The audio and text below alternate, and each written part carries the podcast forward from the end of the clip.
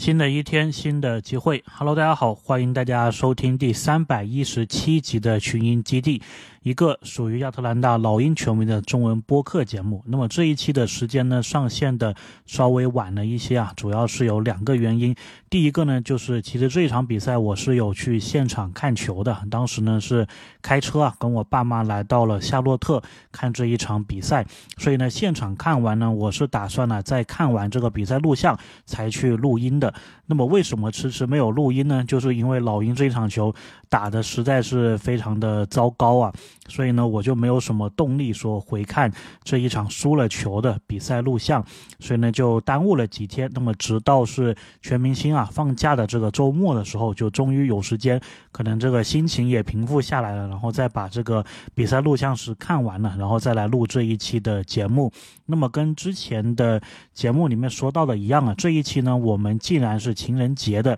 一期节目，所以在最后的时候也会来介绍一下跟情人相关的一个内容啊，就是特雷杨他跟他的妻子当时是怎么样遇上的，所以是有这么一个小环节是准备给大家。那么在节目开始之前呢，我们这里还是来打一首歌啊。既然呢这一期我们是来到北卡罗来纳州，那么就来一首非常有。北卡风情的乡村音乐的歌曲，那么歌曲的名字呢就叫做 Carolina。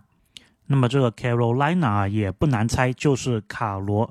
莱纳州的这个英文，然后美国呢是有两个卡罗莱纳的州的，一个是北卡，还有一个是南卡，就是用的这一个词啊，Carolina。那么这一首歌呢，乡村音乐的风格，其中它的副歌部分呢，有一句歌词，我觉得是非常的朗朗上口的，叫做 She feels like Carolina, looks like California，就是它给你的感觉像卡罗莱纳，然后呢看上去像。加利福尼亚，当然呢，这两个州是因为比较好押韵嘛，一个 Carolina，一个 California。但是呢，其实这个歌曲啊，我觉得是还蛮有意思的，所以也是在这里打歌给大家推荐一下。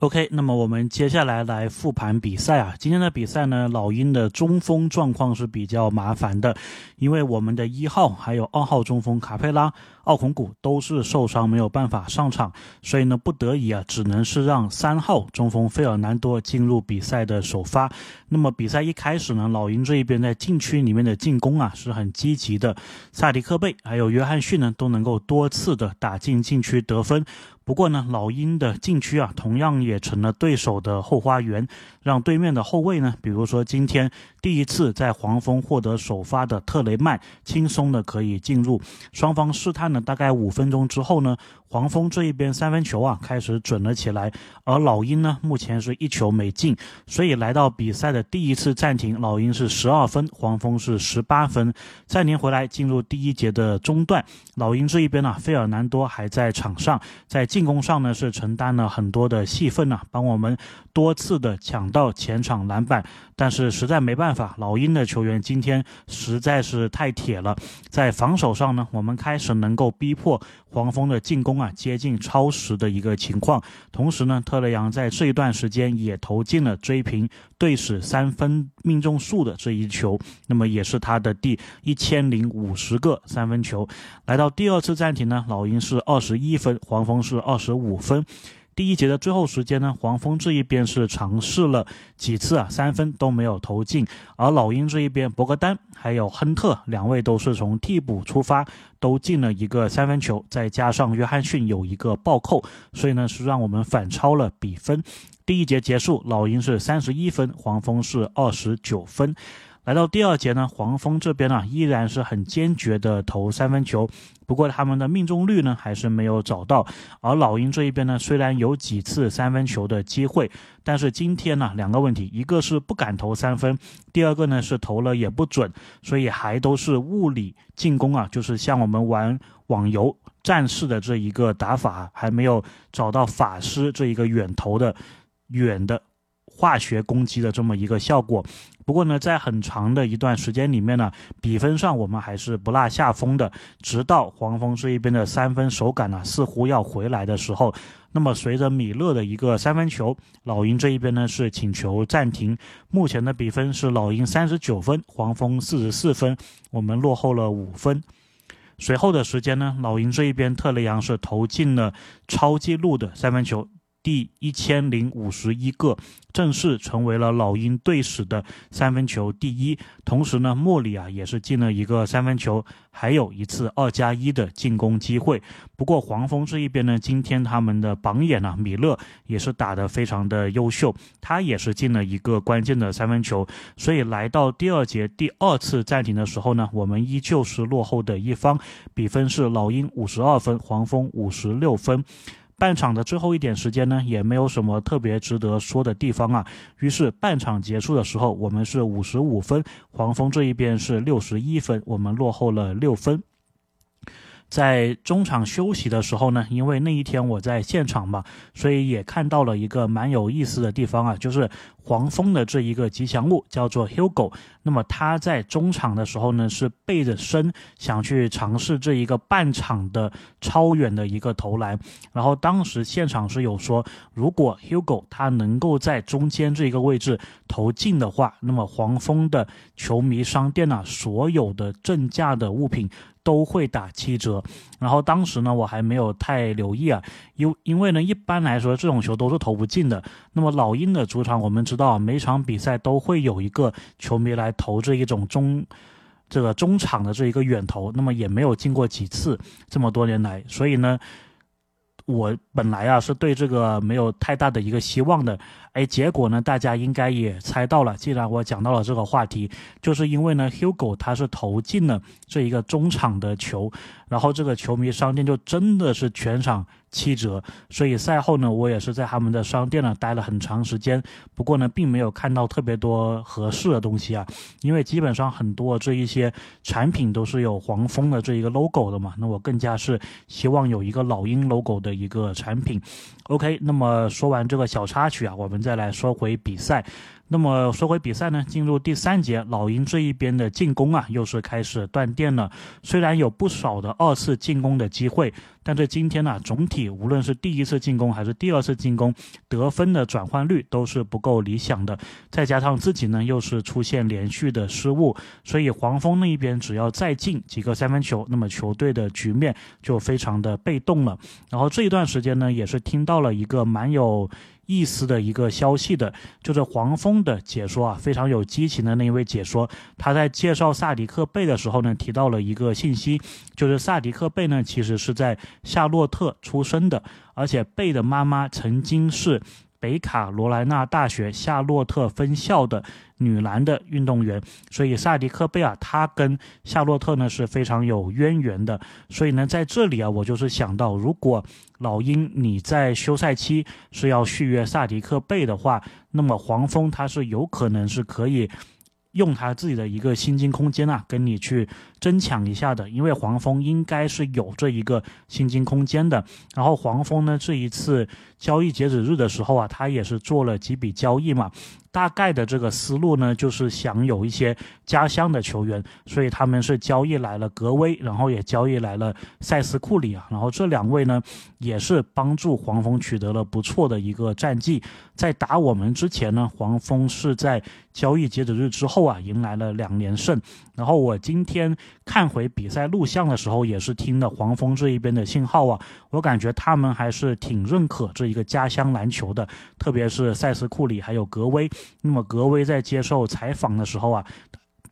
他应该也是有提到嘛，说是很开心能够代表夏洛特。所以呢，如果是延续。黄蜂的这一个思路的话呢，我是觉得在休赛期他们是完全有可能呢去抢一抢萨迪克贝的，或者说是签换，或者说是一个什么别的形式都是有可能的。所以作为老鹰球迷啊，这一点我们稍微的留意一下。那么说回比赛啊，目前的比分呢是老鹰五十七分，黄蜂是七十分，我们已经是落后到了十三分。那么暂停回来呢，进入第三节的中段，虽然老鹰这一边呢依旧是没有什么三分球流入账。但是近距离的这一个进攻还是让我们能够以一个比较慢的节奏在追分。同时呢，黄蜂队这一段时间在我们打五小的时候，进攻效果并不好。他们的助理教练呢，在第三节开始前也是接受采访的时候表示说，老鹰的这一个小个子。阵容啊，换防能力是比较强的，所以对于黄蜂来说，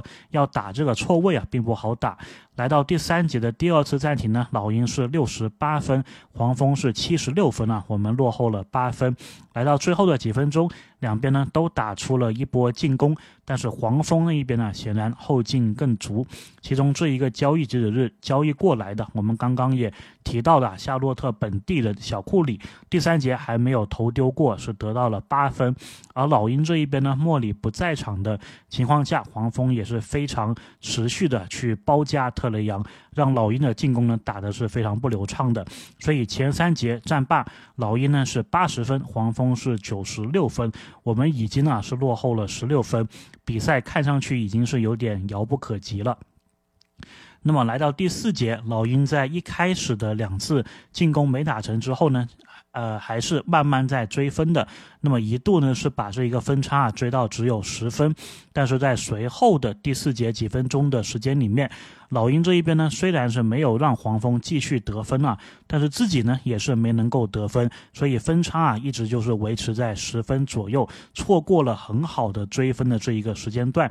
来到第四节的第一次暂停呢，老鹰是九十二分，黄蜂是一百零二分，还是十分。暂停过后呢，老鹰这一边费尔南多啊五次犯规了，所以不得不先下场。那么内线的防守呢，基本上是靠两个侧翼啊，约翰逊还有亨特来承担。在进攻上呢，老鹰也是连续的选择投三分球来追进这一个分差。虽然对面的干扰不够充分啊，但是老鹰这一次。不同的球员的三分出手也都没有能够进一个，所以在对面再次投进三分球之后呢，分差啊是彻底来到了十七分。那么老鹰是九十五分，黄蜂是一百一十二分。随后的几分钟呢，老鹰又挣扎了一会儿，但是没有任何的效果，所以呢，斯内德也是清空板凳了。那么比赛因此结束。目前的这一个赛季呢，我们打了两次的黄蜂。一次是揭幕战，一次是情人节啊，都还是蛮有纪念意义的时刻，都是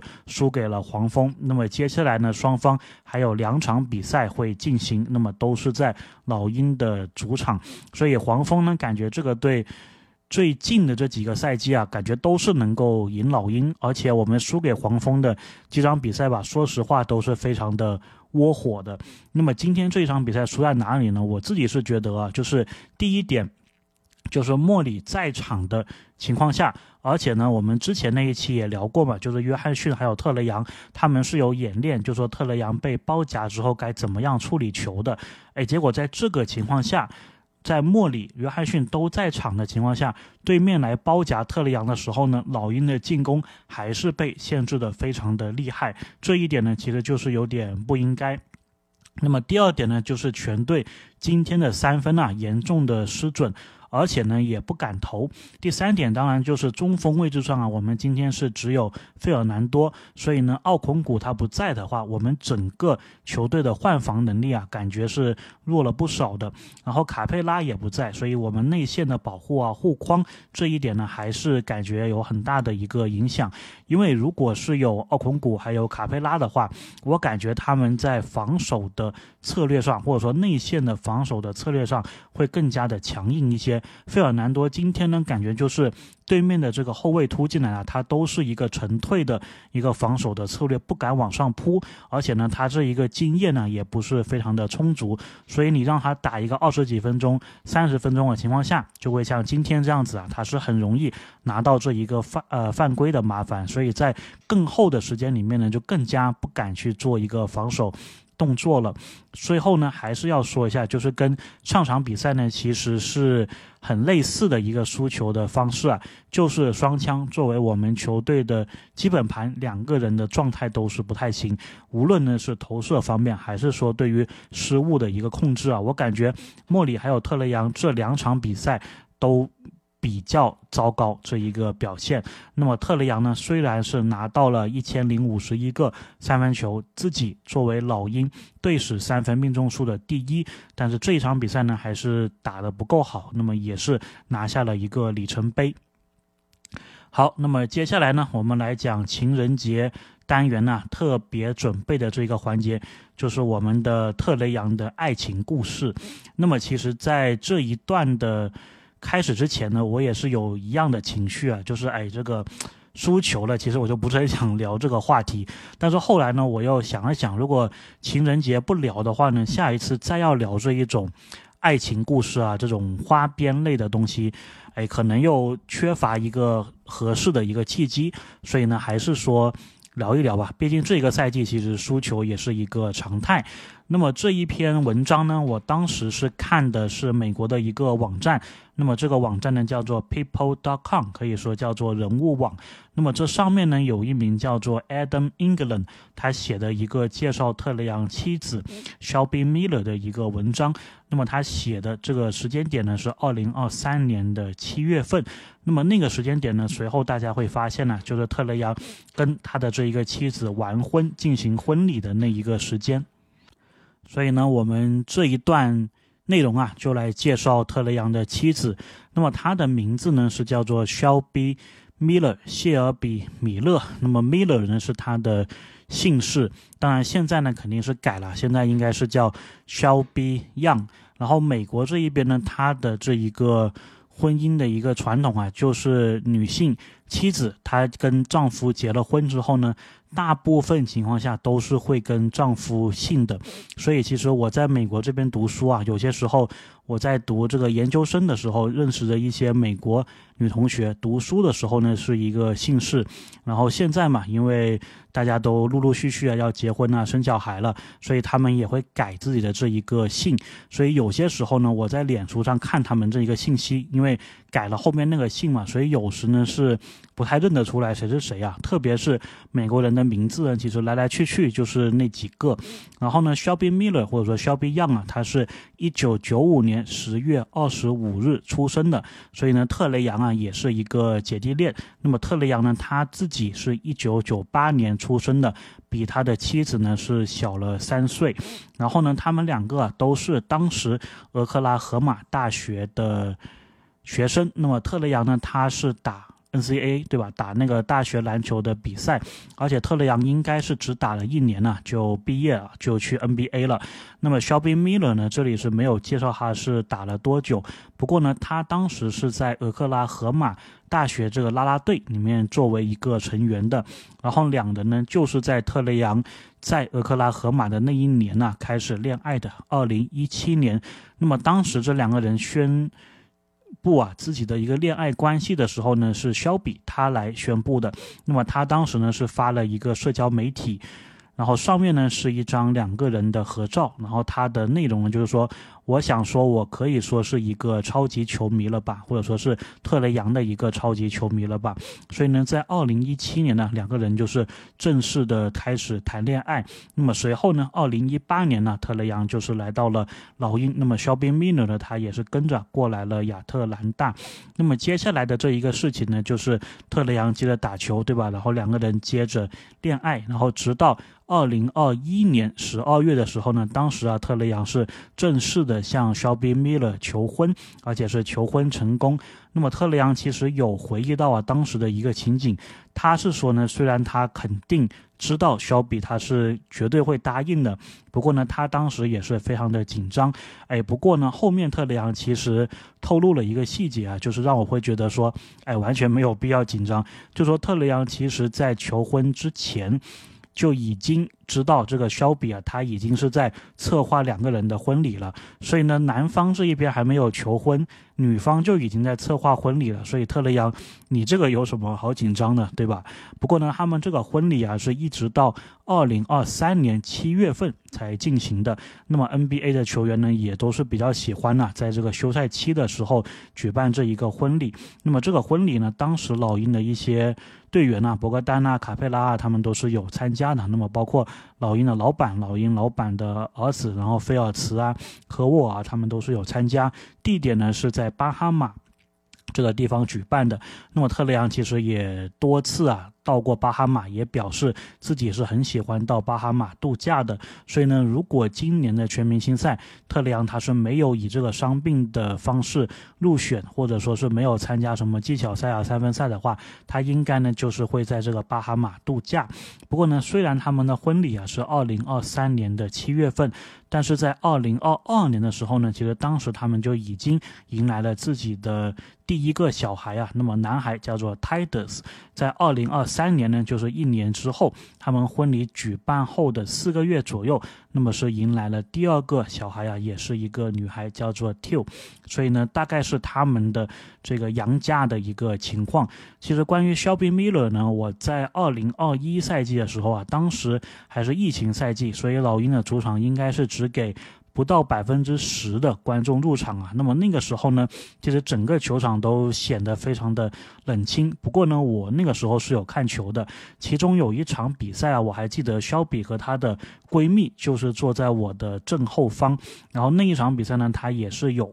拍一个跟她闺蜜的一个自拍的，所以呢那一场比赛我是有印象。然后随后呢就是我在二一二二赛季啊，当时又是去看老鹰球，然后呢就在这个自助餐的区域是碰到了特里昂他一家，就是杨爸杨妈，然后他的一个弟弟，还有这一个肖比。然后当时呢我就在那个座位吃饭嘛，然后他们就过来了，然后就说哎。我能不能就是我们能不能坐你旁边？大概是有这么一个互动。那么当然他肯定不知道我是谁了，他肯定也不知道说，哎，我现在居然录了一个老鹰的播客在介绍他。所以呢，就是呃，可以说是还有过这么两段小小的互动吧。那么也是希望啊，特雷杨希望杨家能够。继续的这个幸福下去，所以呢，我们这一期啊情人节的爱情故事呢，就跟大家分享那么多。其实后来我有去研究一下，我感觉好像老鹰队里面的单身的球员好像还。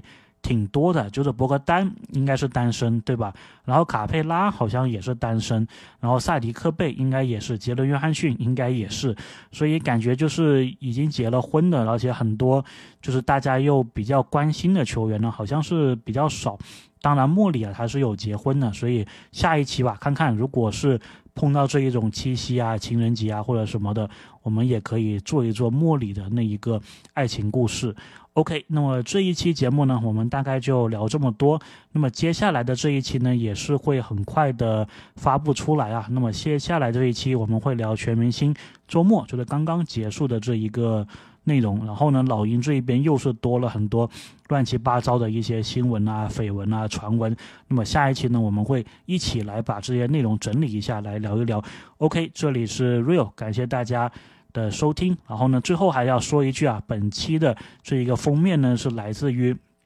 JoJo Stephen 他给老鹰设计的一个球衣，那么这一个球衣呢也是我们介绍他的第三件球衣了，感觉这一件白色的有肌肉线条的老鹰的这一个球衣呢，应该是在致敬之前呢我们出过的。应该是老鹰之前有出过一个类似的，然后他改了一下这一个颜色，我自己觉得没有特别惊艳吧，不知道大家怎么看？OK，那么这一期的节目呢就到这里，我们下期再见。